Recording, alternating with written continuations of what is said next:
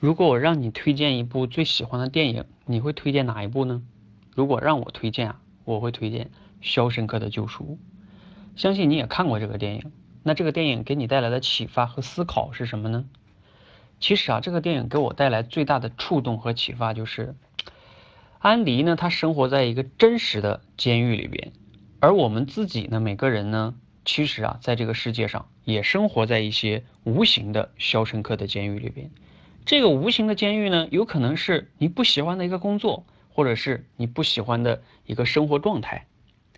但是你看看安迪呢，他在那样的一个啊悲惨的状况，对吧？而且他是冤枉的，然后他还要想办法啊不抱怨，然后最终呢靠着自己一点一点的一个努力获得了自由。而我们自己呢，我们能不能靠自己的一点点的努力，最终摆脱自己？那个虚拟的监狱获得自由呢？